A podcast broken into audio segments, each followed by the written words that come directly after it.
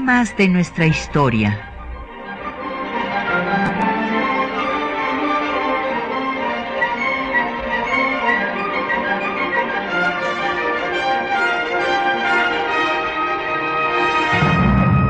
Un espacio que difunde el conocimiento del pasado para comprender nuestro presente.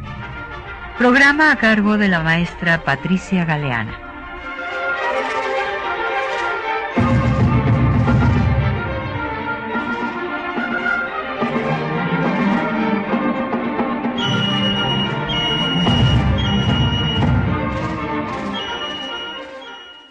Días. El día del maestro y de las maestras. Tendría yo que hacer énfasis énfasis en ello, sobre todo si tomamos en cuenta que de la planta docente a nivel nacional de eh, casi dos millones de maestras y maestros que hay para educación primaria, pues resulta que casi el doble,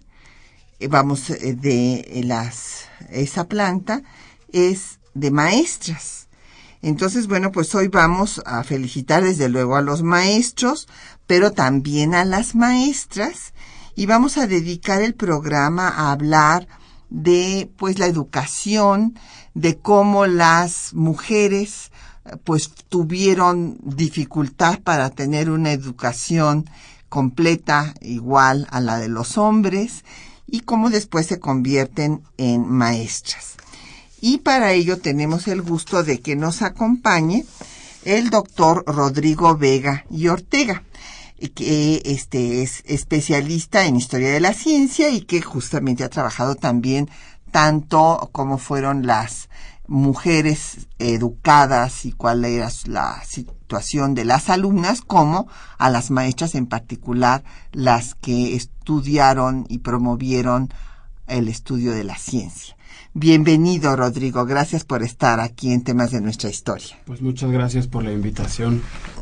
Y bueno, este voy a decir que tenemos publicaciones para nuestras colegas, maestras y maestros que creemos que van a ser de mucho interés. Eh, por una parte tenemos la obra de nuestra querida amiga María de Lourdes Alvarado, la educación superior femenina en México en el siglo XIX, demanda social y reto gubernamental,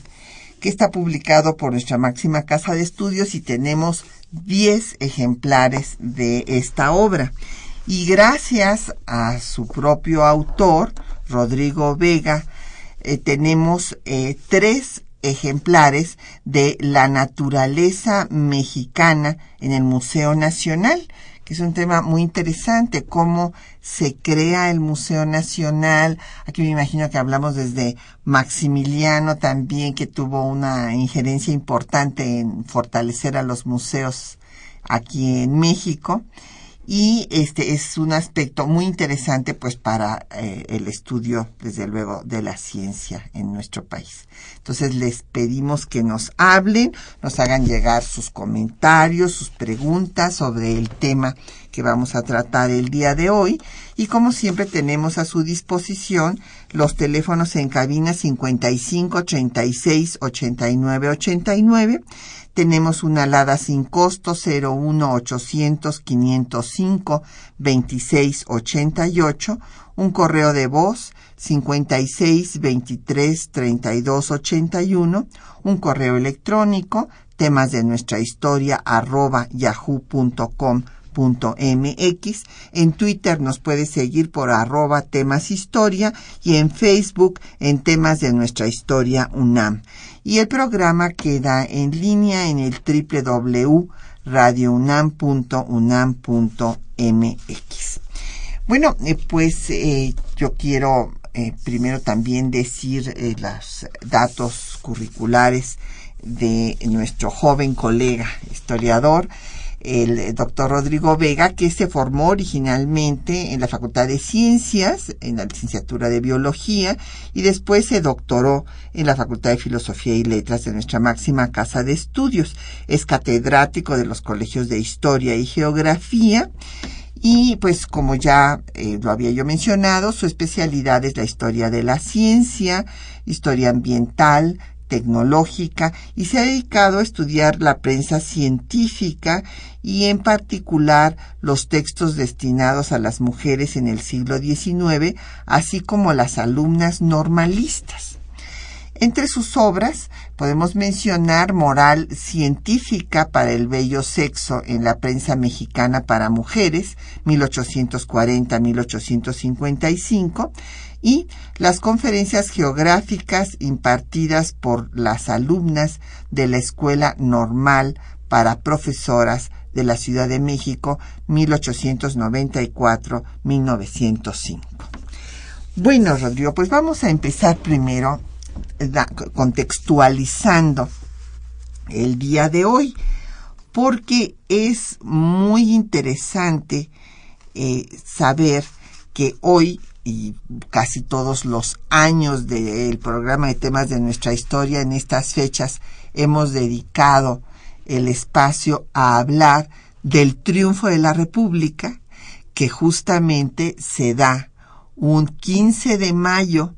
pero de 1867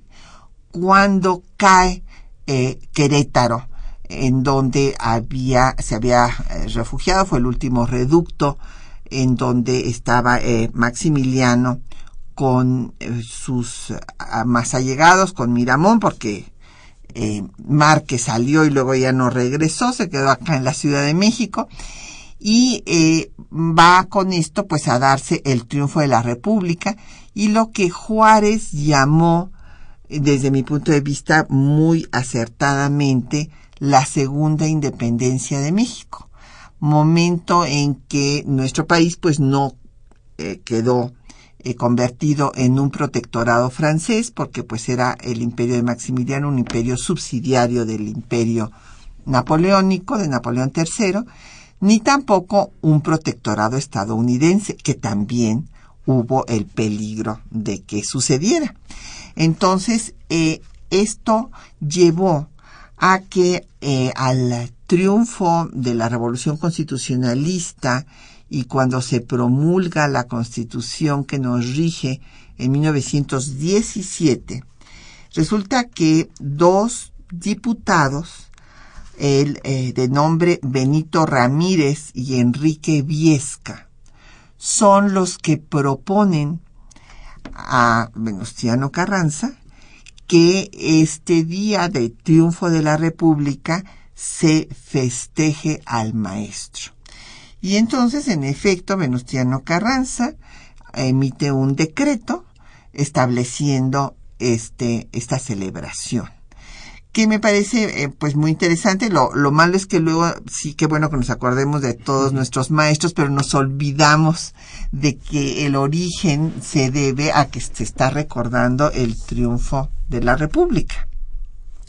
Entonces, bueno, pues el tema de la educación pues ha sido un tema central para todos los países del mundo, pero bueno, pues en México también. Y eh, todas las constituciones, ahorita luego vamos a hacer un repaso, van teniendo eh, menciones a este tema desde la primera constitución, o sea, en el artículo 39 de la constitución de 14 eh, conocida como Constitución de Apatzingán, se menciona ya la necesidad, así utiliza este verbo, de la necesidad de educar. En fin, después vienen eh, el sistema lancasteriano, que es el que va a establecerse después del 14, y cuando triunfa la República Federal, ya en la consumada la independencia en 24, eh, la Constitución menciona otra vez el tema de la educación y dice, la ilustración es el origen de todo bien individual y social. Me, parece muy bonita eh, alusión y invita a todos a fundar escuelas. Y bueno, pues el gobierno no tenía posibilidad de fundar todas las que había, pero pues los invita a que lo funden. Después vienen intentos importantes como en la reforma liberal de 33, donde Gómez Farías crea la Dirección General de Instrucción Pública y va a haber una escuela normal para la enseñanza primaria y primaria para mujeres. Sin embargo, sabemos que pues este proyecto no logró consolidarse. En las constituciones de 36 y 43 hay una orientación más conservadora, más religiosa, porque pues eh, son dos constituciones conservadoras. Y vamos a ver que al triunfo de la revolución de Ayutla, cuando reciben a Comonfort en la ceremonia en la que le están dando unas jovencitas unas flores, le piden que se abra una escuela, ocho jovencitas que lamentablemente no sabemos sus nombres, le piden que haya una escuela secundaria para señoritas, bueno, para niñas, y esto, pues, él eh, da el decreto, sin embargo, viene la guerra civil, la intervención francesa, el segundo imperio, no se va a poder abrir sino hasta el triunfo de la República en 1869, después con Lerdo de Tejada se le incorpora la enseñanza de la pedagogía y se amplía eh, de cinco a seis años para que se puedan formar instructoras de primaria y finalmente ya en la etapa porfirista se crea la Escuela Normal de Maestras. Sí, justo desde la propuesta del 69, esta escuela para personas del sexo femenino, ya hay una voluntad de cientificar a las alumnas para que impartan aquellas materias de, la escuela primaria que tienen que ver con, con la ciencia, particularmente dos disciplinas que tienen larga tradición en nuestro país, la geografía que tiene que ver con que los eh, pupilos conozcan el territorio del, de nuestro país, las fronteras, los recursos y además del, del mundo. Y por otro lado, la historia natural, eh, en general la botánica, que es una disciplina que en el siglo XIX es el campo eh, por excelencia de las mujeres, y ya hay materias de jardinería que son con las que se piensa que las mujeres, bueno, pues puedan contribuir a, a la parte de las plantas mexicanas en cuanto a farmacia, gastronomía, eh, cuestiones artesanales. Y justo esto se retoma una vez que se funda la Escuela Normal para Profesoras de la Ciudad de México en 1890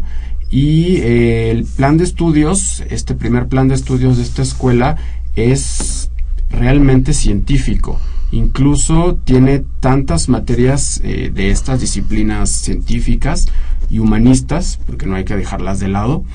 como la Escuela Normal para Profesores, que se funda unos años antes, y esto nos da una idea de que la mujer, que el que se piensa que va a, ir a las aulas de esta escuela normal y que va a egresar de ellas, tiene que estar tan preparada como el varón que no va a ser una no va a ser su ayudante no va a ser su auxiliar sino es su compañera y va a estar eh, hombro con hombro en la formación de nuevos ciudadanos, de, niños que, van a estar en las escuelas públicas y algunas privadas y que requieren de saber sobre todo de ciencias y ciencias que podríamos pensar que hasta hoy siguen siendo muy masculinas como la geología. Y es interesante ver que, bueno, si bien ya a finales del siglo estamos viendo que hay esta conciencia, fue muy difícil llegar a ella, porque, eh, pues si recordamos, desde las culturas originarias se eh, tenía esta división perfectamente marcada en eh, las labores que deberían de hacer las mujeres y las labores que deberían de hacer los hombres inclusive esta costumbre que todavía se conserva en, nuestras poblaciones rurales, de que al nacer un niño el cordón umbilical se entierra en el campo, porque esa va a ser su labor afuera, afuera de la casa, mientras que el cordón umbilical de la niña se entierra en el fogón. ¿Por qué? Porque ese es su lugar, en el fogón, haciendo tortillas, la comida, etc. Y esto pues viene de la tradición de las culturas originarias. Sin embargo, vemos que en ellas pues llegó a haber según algunos textos, esto todavía se discute mucho, sacerdotisas, otros dicen que no, que no eran sacerdotisas, sino realmente eran las que ayudaban a los sacerdotes, con lo que usted está diciendo. Pero eh, cuando viene pues eh, la cultura eh, religiosa católica, el marianismo, la mujer debe ser como la virgen, ¿verdad? pues virgen y madre y entonces eh, debe de estar en su casa y su forma de estudio pues es muy limitado, inclusive a veces se les enseña a leer pero no a escribir. ¿Y eh, por qué? Para que no se comuniquen con el exterior. Y hay pues solamente, digamos, tres lugares donde pueden estudiar las mujeres en el convento, que pues es donde tienen acceso al conocimiento, en las casas de las amigas, que eran estas señoras pues que realmente les enseñan labores que se llamaban mujeriles, eh, pues cocina, bordado, etcétera, y, y, cantos religiosos y demás. Y claro, las personas muy adineradas pues tienen institutrices, pero pues esto es eh, la excepción de, la, de la regla, ¿no? Entonces, es, eh, pues Sor Juana, recordemos en la respuesta Sor Filotea, reclama el derecho a la educación para las mujeres y la educación además superior. Y además, eh, aunque sean muy modernas estas escuelas normales, de todos modos tienen un pequeño dejo de tradicionalismo. Sí, ¿verdad? La, así se conserva y si se le sigue enseñando eh, cocina, bordado, este, etcétera.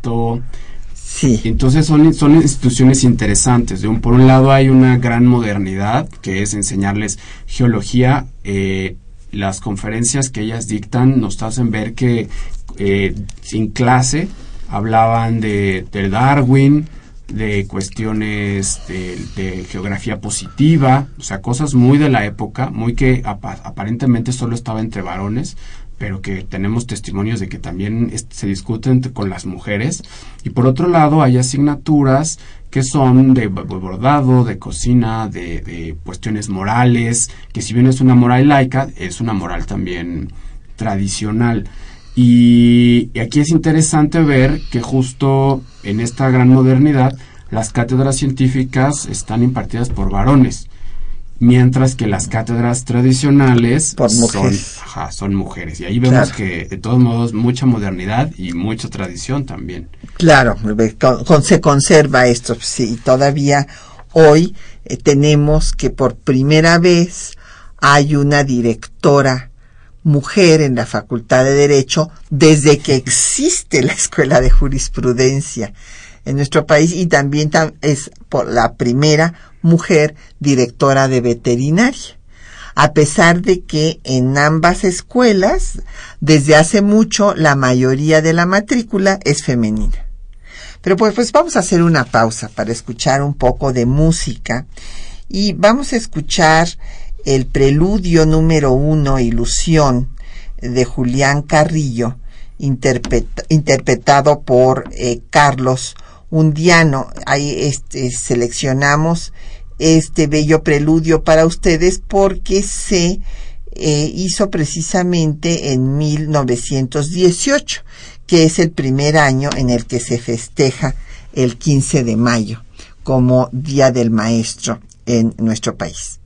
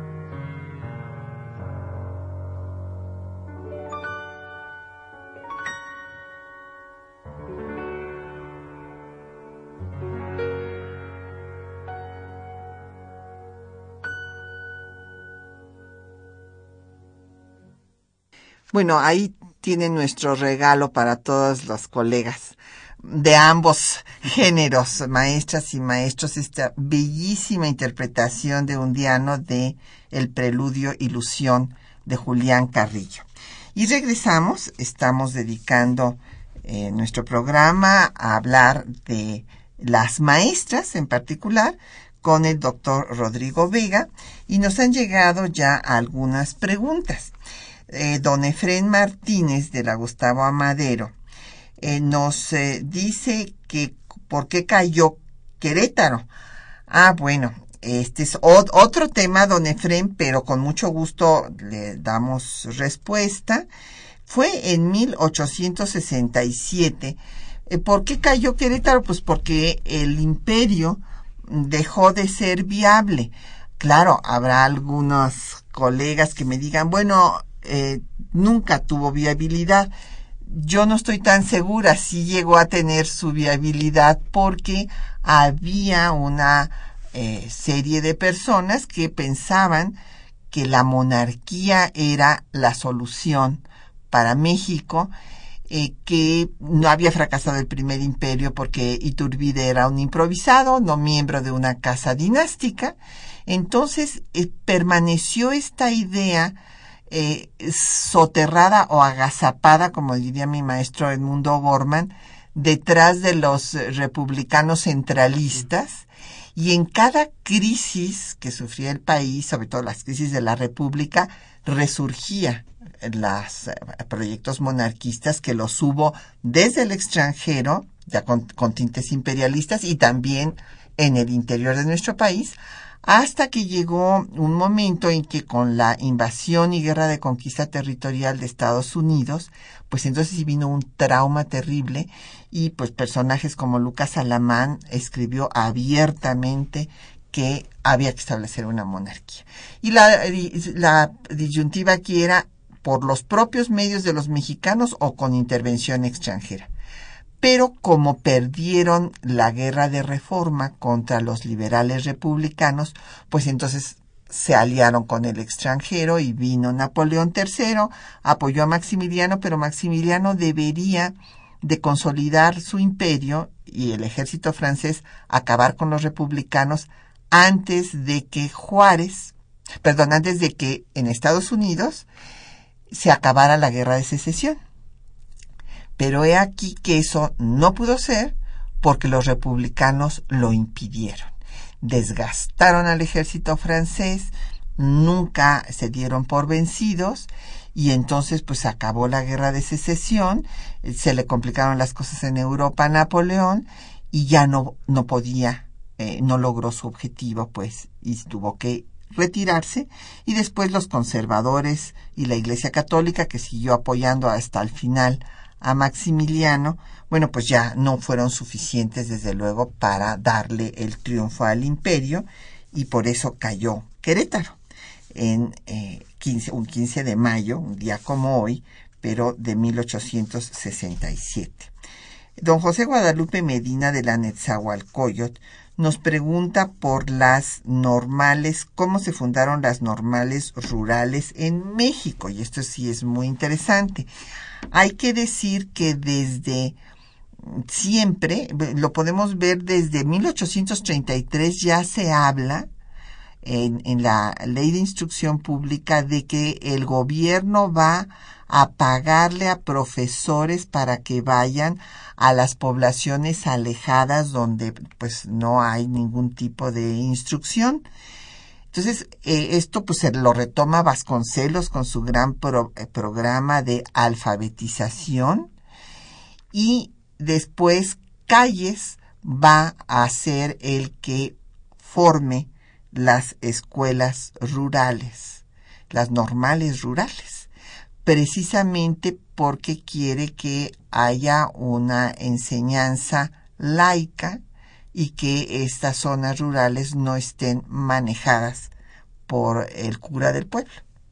Y además eh, hay muchas iniciativas anteriores, eh, justo en el siglo XIX. lo primero que me viene a la mente es la Escuela Nacional de Agricultura y Veterinaria, que está fundada en Tacubaya, que en los años 1850 pues es un ambiente rural. Hoy nos parece la Ciudad de México, pero en ese momento es el campo e incluso se funda junto a una hacienda para que los estudiantes puedan tener prácticas. Y todos los, prácticamente todos los estados fundan alguna cátedra, alguna pequeña escuela de vocación agrícola en algún medio rural para que los jóvenes, sobre todo de las élites hacendadas, eh, acudan a formarse científicamente, sobre todo en términos de botánica, de suelos, de geografía y de clima, y sepan aclimatar plantas extranjeras que demandan en otros mercados o racionar las plantas tradicionales, el maíz, el trigo, el algodón, pero que ahora se pueda vender a gran escala. Y para eso se requiere la ciencia en el campo no en la ciudad. Así es. Y bueno, eh, don Benito Díaz Contreras de Fuentes de Satélite pregunta que por qué se llama escuela normal, que la palabra normal le gustaría que la aclaráramos como si las otras escuelas fueran anormales. Bueno, don Benito, a ver, yo le voy a dar este una trataré de darle respuesta y también a ver qué nos comenta el doctor Rodrigo Vega al respecto. Eh, el origen que yo encuentro es que va a eh, formarse en 1824. Eh, de acuerdo, ya habíamos dicho que la constitución de 24 le da una gran importancia a la ilustración como el origen de todo bien individual y social e invita a que se funden escuelas, resulta que estas escuelas además iban a estar, esto es muy interesante, iban a estar coordinadas y vigiladas por el legislativo, no por el ejecutivo. Y en el exconvento de Betlemitas se funda una escuela lancasteriana que iba a tener a 1.600 alumnos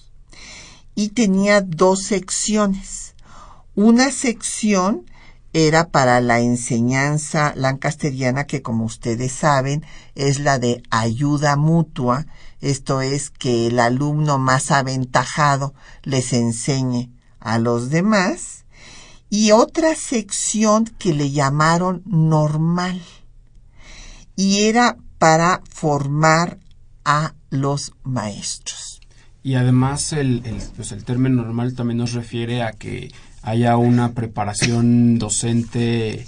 eh, homogénea, es decir, que todos los que cursan la cátedra de dibujo y que van a enseñar dibujo en las escuelas, pues tengan los mismos elementos y, y de esta manera todos los eh, infantes de la escuela primaria tengan conocimientos semejantes, porque antes eh, muchas de las escuelas tenían, digamos, sus propias asignaturas, con sus propios libros y los profesores que estaban ahí contratados o profesoras, pues enseñaban lo que creían más adecuado. Mientras que es a partir del triunfo de la República que ya se establecen mecanismos para que todos aquellos que asistan a, la, a las primeras letras tengan un bagaje educativo similar, gracias a que estos profesores han sido formados primero de manera normal. Así es, de ahí viene este, este nombre que, este, que se le da a las escuelas eh, que forman a maestros. Y esto es interesante, o sea, porque tenemos que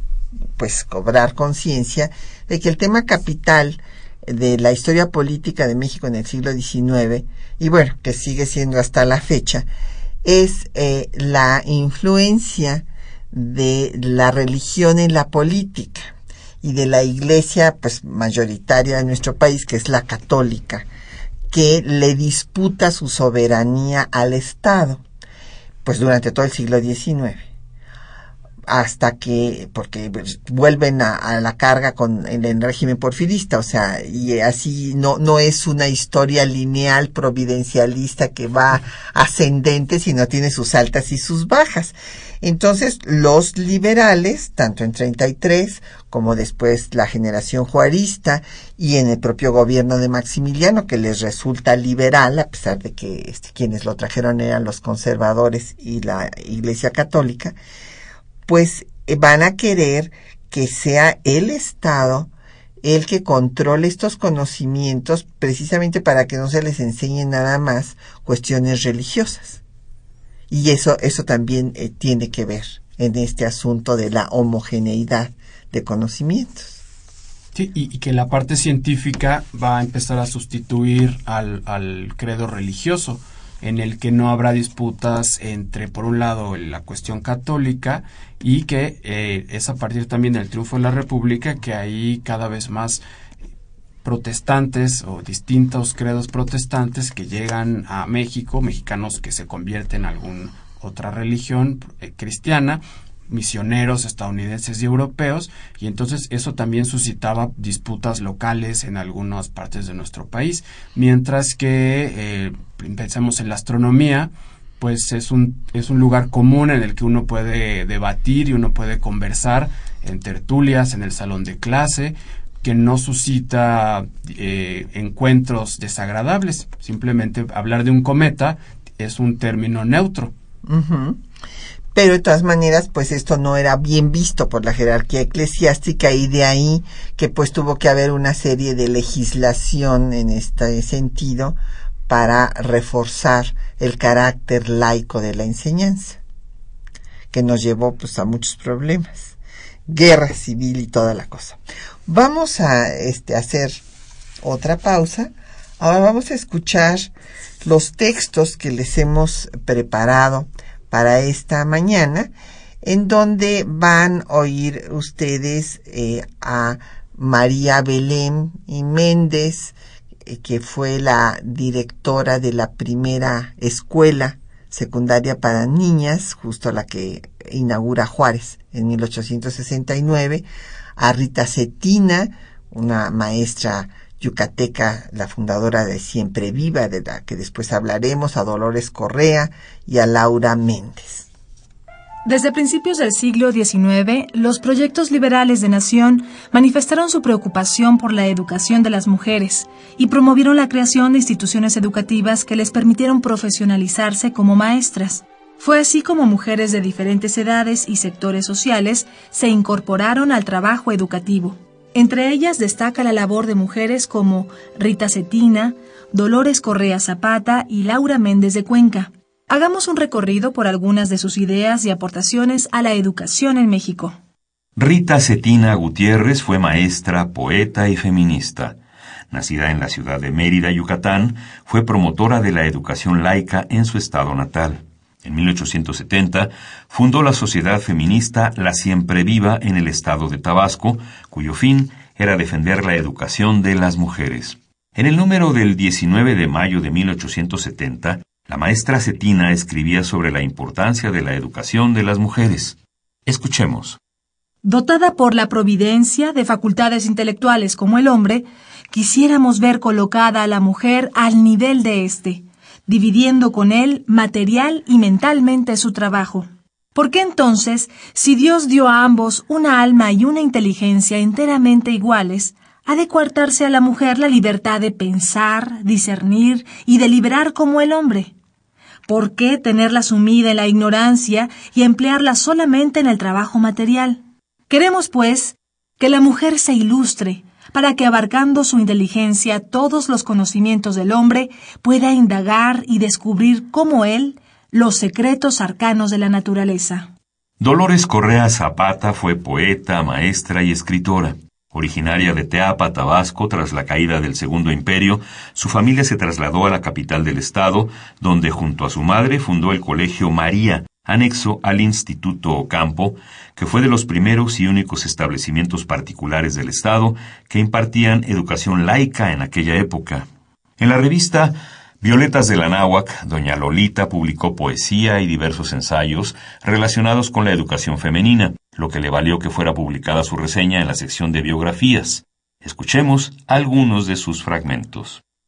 La señorita Correa Zapata ha hecho del profesorado un verdadero sacerdocio, al que consagra todo su tiempo y toda su inteligencia, derramando a raudales las luces de la instrucción. Sus clases orales son verdaderas cátedras filosóficas, racionalistas, moralizadoras y lógicas que alcanzan las alturas de la moderna ilustración. Mientras en la escuela trabaja por el adelanto de la niñez con sus lecciones, en la prensa trabaja por el adelanto de la sociedad a fin de que proteja la educación.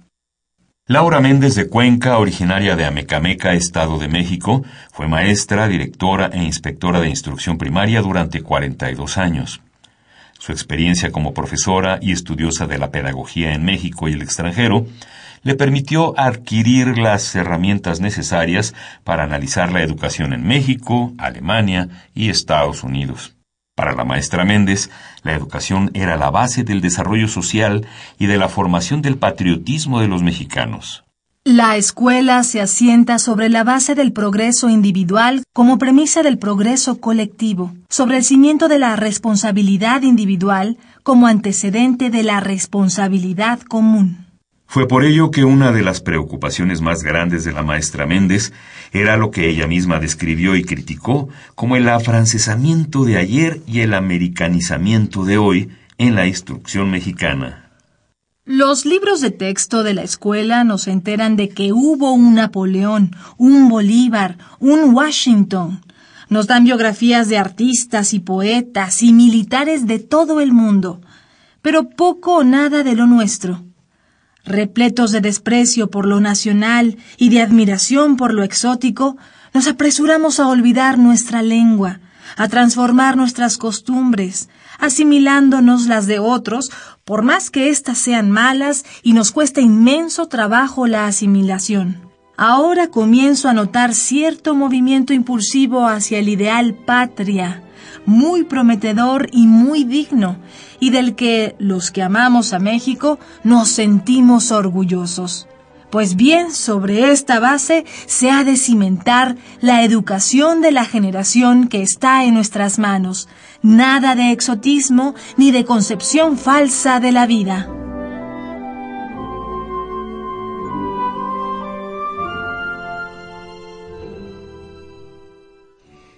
Pues nos han seguido llamando nuestros radioescuchas. Arn Grum, de la delegación Cuauhtémoc,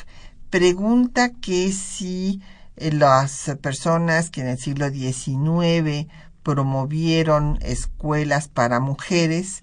eh, mencionaban el ejemplo de Sor Juana. No, no lo mencionaban eh, este, este, precisamente a Sor Juana. Evidentemente deben de haber conocido su obra,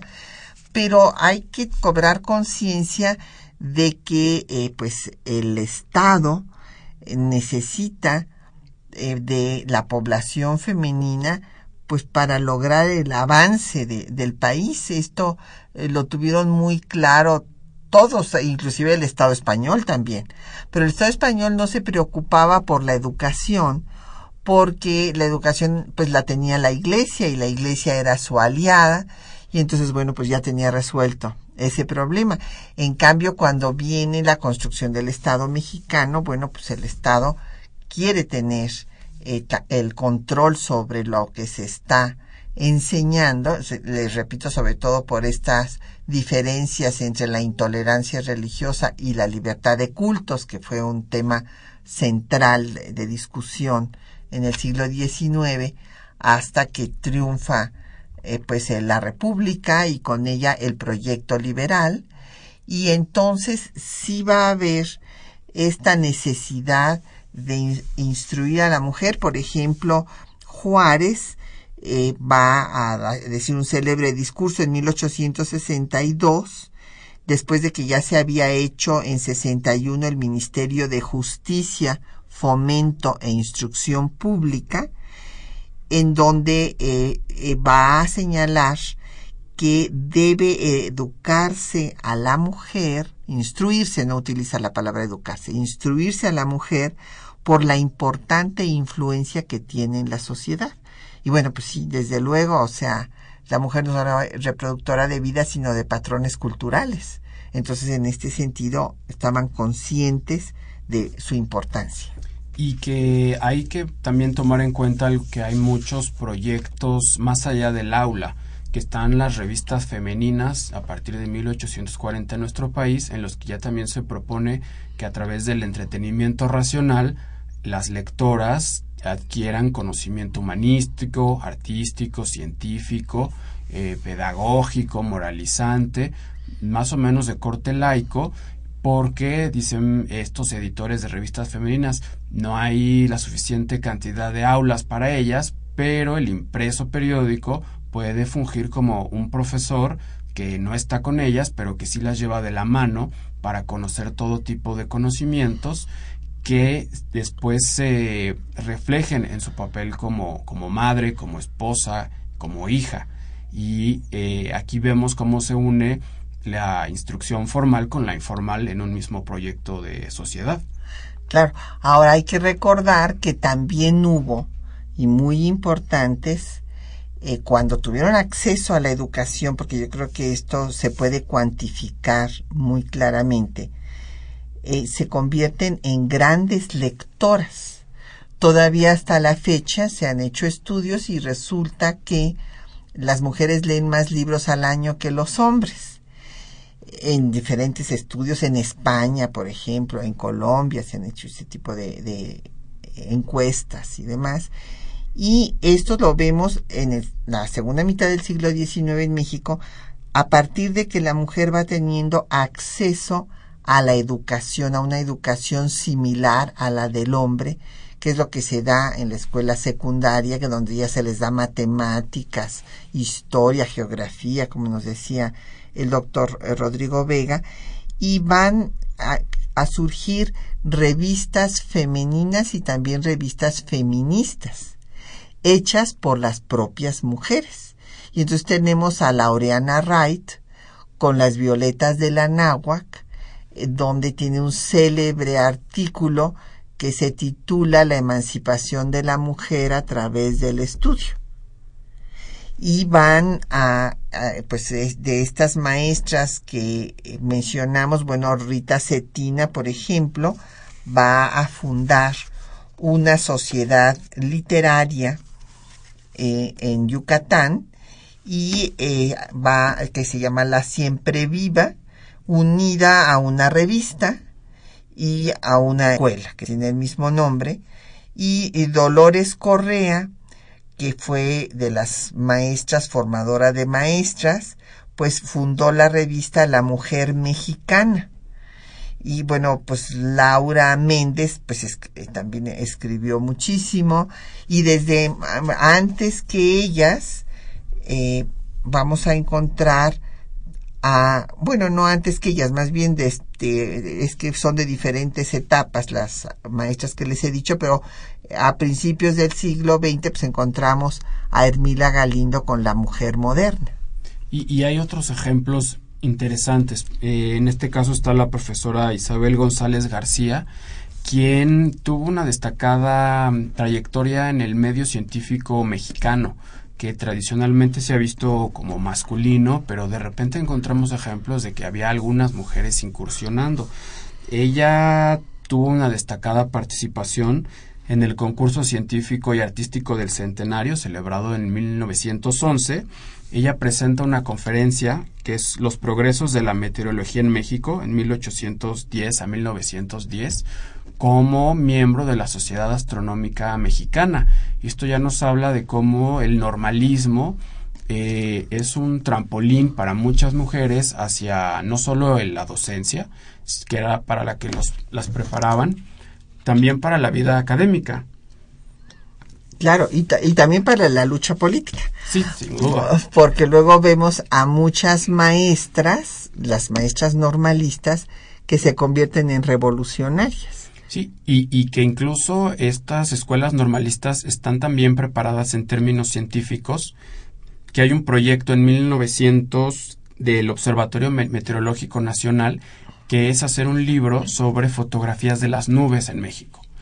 y el, el, director de ese momento es el ingeniero Manuel Pastrana y se pone en contacto con todos aquellos establecimientos públicos que ostenten un observatorio meteorológico. Y se da cuenta este ingeniero de que las escuelas normales de todo el país tienen un observatorio, que es parte de las cátedras de geografía. Y las mujeres que van a estas cátedras pues, aprenden a tomar datos de lluvia, de presión atmosférica, de vientos, de intensidad solar y les eh, encomienda a todas estas profesoras, bueno, estudiantes normalistas, que tomen fotografías de las nubes de donde están. Y con esta participación femenina tan importante, en 1906 se publica un libro que se llama Atlas de las Nubes para el Servicio Meteorológico de la República Mexicana. Y podemos suponer que hay decenas de mujeres participando en este libro y que además es el justo el, es 1900 cuando se inicia este proyecto en cuando y la profesora Isabel González García es estudiante en la Escuela Normal de la Ciudad de México y ella presenta en 1901 una ponencia que se llama Eclipse de Sol. En 1902 otra de corte geográfico que se titula Faros y para 1904 que es cuando más o menos ha de haber egresado una que se titula Histeria Ahí vemos que son tres conferencias que ella presenta como alumna en unos concursos literarios de, esta escuela normal, en los que vemos un interés científico. Y eh, de 1901, que en su primera conferencia, que es astronómica, en 10 años ya la vemos como socia de esta agrupación astronómica, presentándose públicamente en un concurso científico donde va lo más granado del, científico del, de nuestro país. Y después eh, es, sería interesante verla cuál es su participación, cómo está en el, en el México revolucionario, dónde se metió, eh, tomó una postura política, a quién formó después, en qué agrupaciones estuvo, dónde escribió en las revistas, en los libros. Y otro ejemplo posterior, pero que es muy interesante, es la profesora Rita López de Yergo, que es eh, me parece que casi durante 20 años, la directora del actual Instituto de Geografía de la UNAM. Ella es una profesora normalista de vocación geográfica, desarrolló varios mapas y estudios de, este corte y que se, una vez que se funda la carrera de geografía en la Escuela de Altos Estudios, ella se incorpora y ya para los años 30 que se funda este Instituto de Geografía, ella tiene ahí un destacado papel que la lleva a ser la directora por mucho tiempo. Y esto nos habla de pues todas las facetas de estas egresadas de la Escuela Normal Porfiriana y su amplio papel en el, pues en el México del siglo XX, más allá de, de 1900 pues es muy interesante y tenemos que darlas a conocer y ya invitamos al doctor Rodrigo Vega para que nos haga las biografías de estas dos científicas por lo pronto, Isabel González García y Rita López de Yergo. Vamos a hacer otra pausa para escuchar otro poco de música. Ahora vamos a escuchar la balada mexicana para piano y orquesta de Manuel M. Ponce interpretada por la Orquesta Filarmónica de la Ciudad de México, dirigida por Carlos Miguel Prieto, y en el piano Héctor Rojas.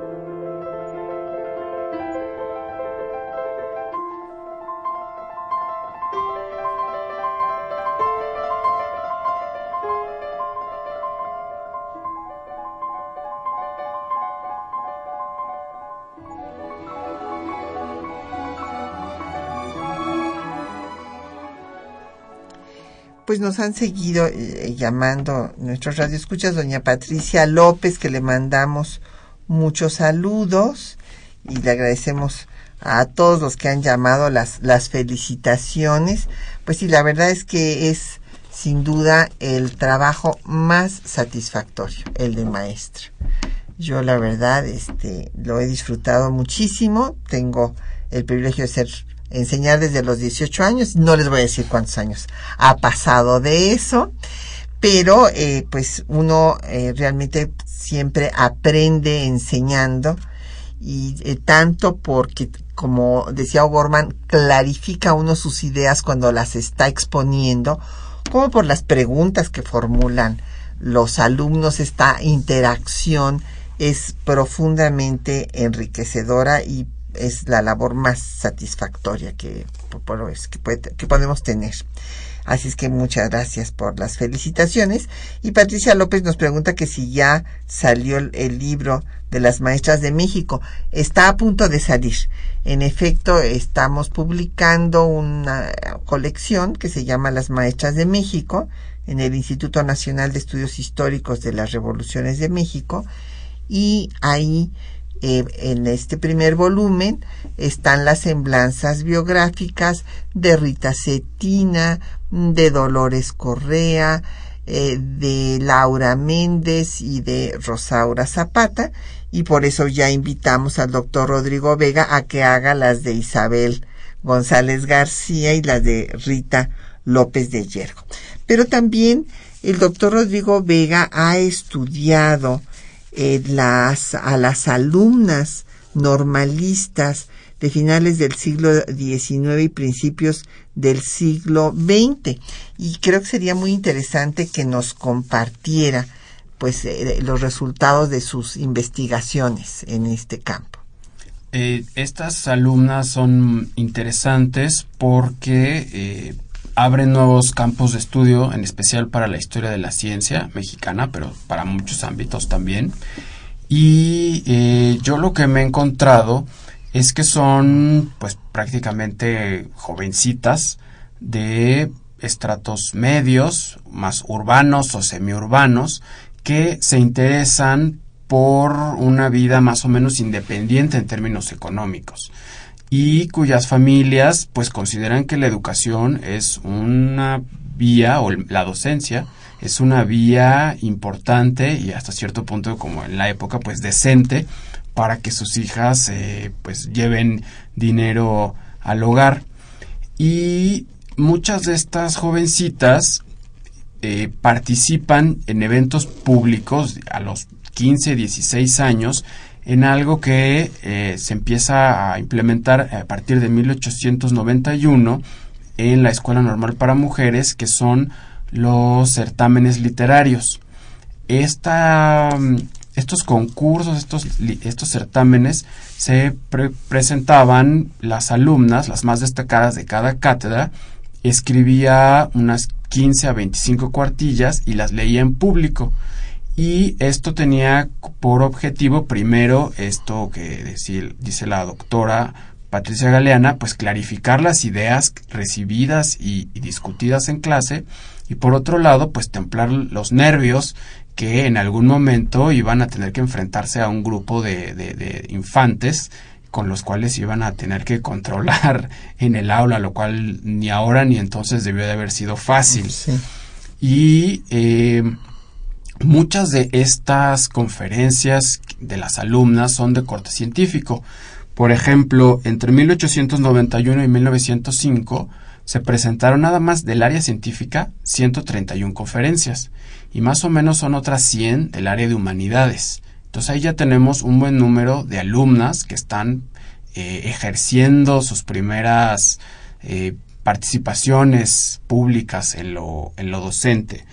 Y los temas que más les interesaban son la medicina, la historia natural y la geografía. Pero también hubo de química, de farmacia, geología, astronomía, pedagogía, la naciente psicología, muchas otras de estas disciplinas en las que vemos cómo ellas em, relaboran los contenidos de las cátedras de la escuela normal y también es común que ellas hagan referencia a la biblioteca, a, lo bien que está surtida de libros y de revistas actuales en los que ellas pueden encontrar textos clásicos como Lamarck o Buffon para la historia natural,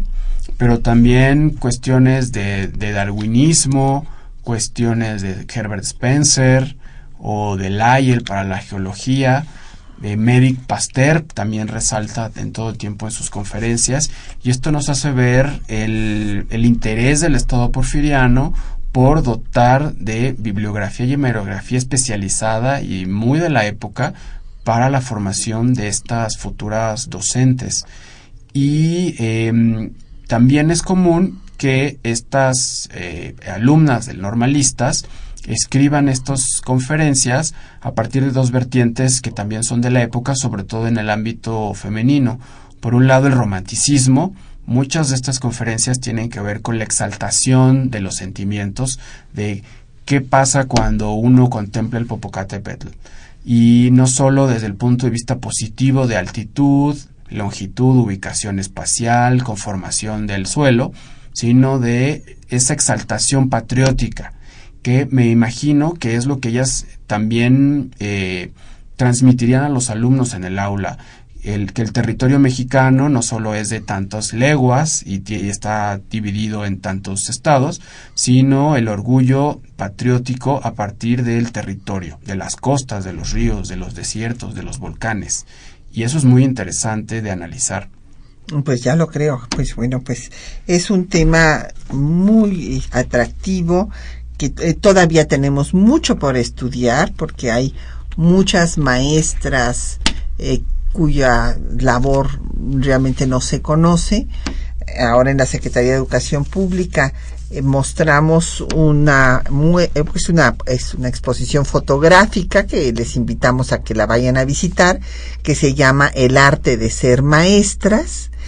y es que la Secretaría de Educación Pública les pedía a las maestras de zonas rurales que le mandaran fotografías para constatar qué cosas estaban haciendo, si realmente estaban trabajando, porque no tenían forma de mandarles inspectores. Y entonces eh, hay una colección riquísima de fotografías en el Archivo General de la Nación que dan cuenta pues de lo que estaban enseñando y era la forma en la que las maestras hacían visible su trabajo y también las comunidades pedían ayuda al gobierno pues para que mejorara las condiciones de las escuelas. Pues se nos ha acabado el tiempo. Agradecemos eh, al doctor Rodrigo Vega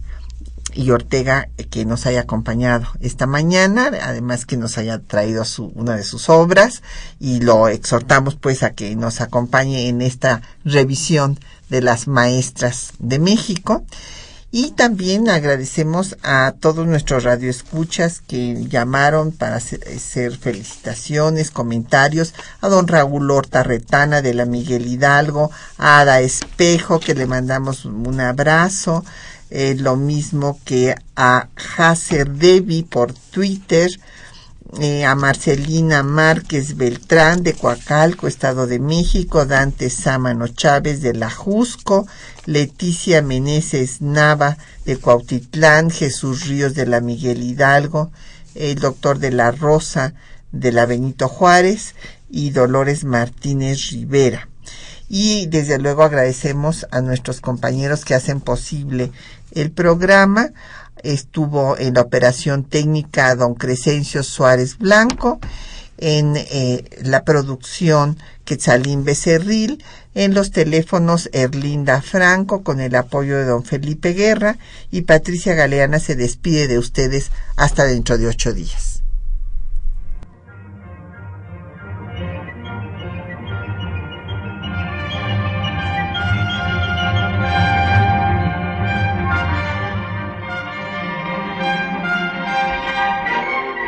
Temas de nuestra historia.